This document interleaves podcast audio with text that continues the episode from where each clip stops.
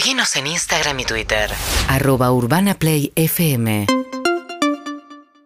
Bueno, vamos a charlar con José Ignacio El Vasco de Mendiguren, que es secretario de Industria. ¿Qué tal, eh, de Mendiguren? Buen día. ¿Qué tal? ¿Cómo estás? Bien, bien, muy bien. Bueno, ahora que mejoraron las condiciones para las cerealeras, esperan que finalmente aparezcan los 5 mil millones de dólares, ¿no? De liquidación. Sí, sí, vamos, yo estoy casi seguro. Es más, dicho por ellas, ¿no? Antes de que estuviera la conferencia de prensa de Sergio Massa, tuvimos una reunión en el Salón Belgrano, en el Ministerio de Economía, con todos, ¿no? Estaban casi 35 entre empresas y entidades, bolsas de cereales. Y la manifestación de ellos fue que esperaban, hasta algunos dijo una avalancha de liquidaciones y que esos 5 mil millones iban a ser el piso. Y tenemos ¿no? todo el compromiso y también la esperanza que así sea, porque creo que tiene una muy buena oportunidad. Ahora, no solamente, Está la no que- solamente- Sí, perdón. Sí, no solamente es que pueden vender a este tipo de cambio, sino que aquello que, que les quede, suponete como sobrante, tienen una cuenta especial en el Banco Nación, perdón, el Banco Central, donde la pueden poner en dólar, este, dólar líquido, lo que significaría que tiene recubierto, cambia lo que tenía dentro de un siglo y ahora lo tendrá en una cuenta del banco, sobre a lo que necesite para la nueva para la nueva siembra, lo que significa, bueno, que el país va a tener a disposición una cantidad importante que la necesitaban las reservas, ¿no? Ajá. Ahora hay un sector de los, sobre todo los representantes de los pequeños productores que dicen esto finalmente lo que beneficia son a las grandes cerealeras, el pequeño productor que necesita vender para poder financiar la siguiente cosecha ya vendió. El que tiene la posibilidad de esperar y especular con un mejor precio es el que tiene más espalda. Sí, a ver, primero, eh, en este caso, el régimen anterior, es muy simple. Pa- Para el pequeño productor que no vendió todavía y tiene que vender, es muy simple. Entra a la página, ve el dólar pizarra, se simplificó mucho. ¿Qué se hizo con aquel que también vendió hasta ahora? Bueno, se da una oportunidad que aquel que a la fecha vendió más del 80% de su cosecha, va a participar de los nuevos beneficios que en el, que en el futuro se van a implementar sobre el sector. Es decir, se lo considera, no es que... O sea, se al que ya vendió le van a dar algo después, que no sabemos, Exactamente, exactamente. que no sabemos reconoce. qué es. Ah, Bueno, siempre va alivio sobre fiscal, sobre todo lo que es la producción marginal. Acordate que estamos tratando que esta semana se trate la ley agroindustrial, que esto cambia también las reglas para todo el sector. Yo espero que tanto oficialismo como que trabajó también la oposición en esto, haga que lo podamos sacar Mm. urgente, ¿no? Estamos hablando con José Ignacio El Vasco de Mendiguren, que es el secretario de Industria. Y como secretario de Industria de Mendiguren, usted trata con industriales que importan, ¿no? Insumos o productos finales o lo demás. Ahora, ellos importan a 145 pesos. O sea que esto supone que el Banco Central va a pagar los dólares de la soja 200 pesos y le entrega a los importadores esos dólares a 145.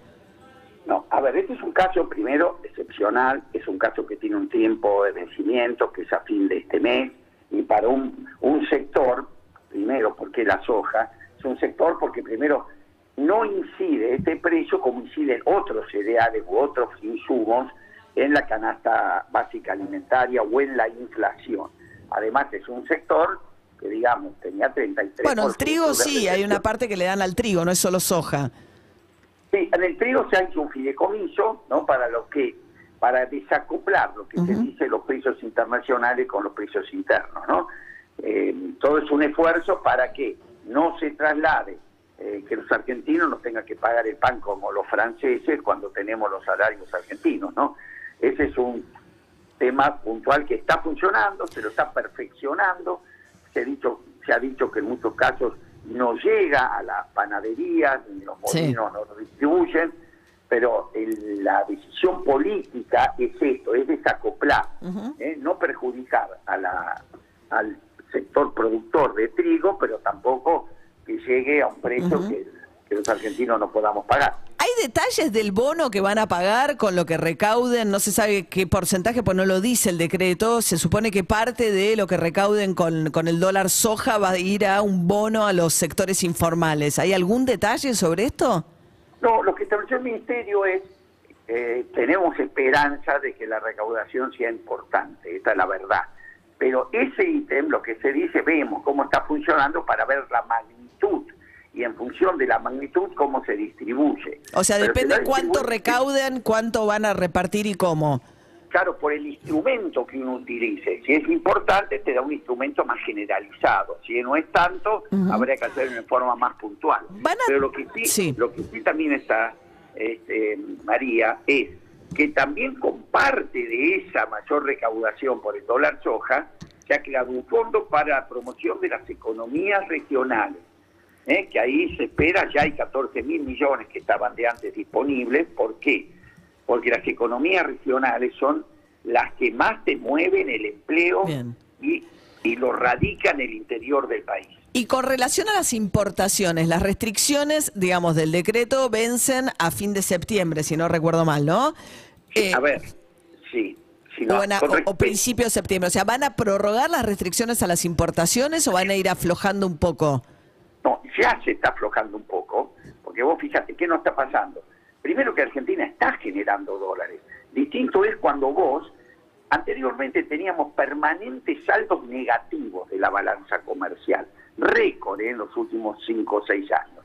Acá hace ya dos años que tenemos un saldo favorable de la balanza. ¿Qué sucedía antes?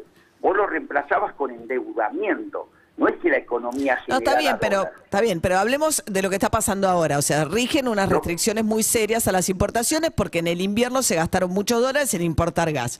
Ah, van a, Y, y además la industria sigue creciendo. Vos fíjate que la industria cerró el primer semestre de este año con el mayor nivel de actividad desde por lo menos el 2016. Pero, pero evidentemente la restricción de las importaciones puede poner un freno a todo esto. Igual importar a 145 y pagar 200 pesos, pero eh, corre- ¿qué va a pasar con las restricciones? A ver, sí, las restricciones las tenemos. A partir de este mes de septiembre está gastando menos en energía, que esto es muy importante, ¿no? Entonces sí, van a empezar a aflojar el pico de falto de dólares, lo tuviste ahora en pleno julio, agosto, porque los gastos en Sí. energía fueron terribles, ¿no? Eh, y también, también había mucho, como vos decís, gente que compraba dólares baratos, que sobreestoqueaba por las dudas, porque hubo una, una presión devaluadora muy fuerte, la gente ante esto acumuló stock, y también se prestó, eso hay que decirlo, a muchísimas operaciones ilícitas, que ya se han detectado más de 1.500 Bien, millones. pero van a empezar a aflojar las restricciones a las importaciones, ¿sí o no? Sí. Sí. Pero sí, te lo dije, a partir Sector- del mes de septiembre, eh, y ya, ya se está. Lo que se está haciendo en forma muy concreta, sector por sector te estás reuniendo, ves necesidades básicas, y hay un comité entre la Secretaría de Comercio y el Banco Central donde les van dando un panorama de qué tienen hacia adelante. Bien. Eso es lo que nos pedían, previsibilidad. José Ignacio Vasco de Mendiguren, secretario de Industria y Desarrollo Productivo de la Nación, muchas gracias, buen día. ¿eh? UrbanaPlayFM.com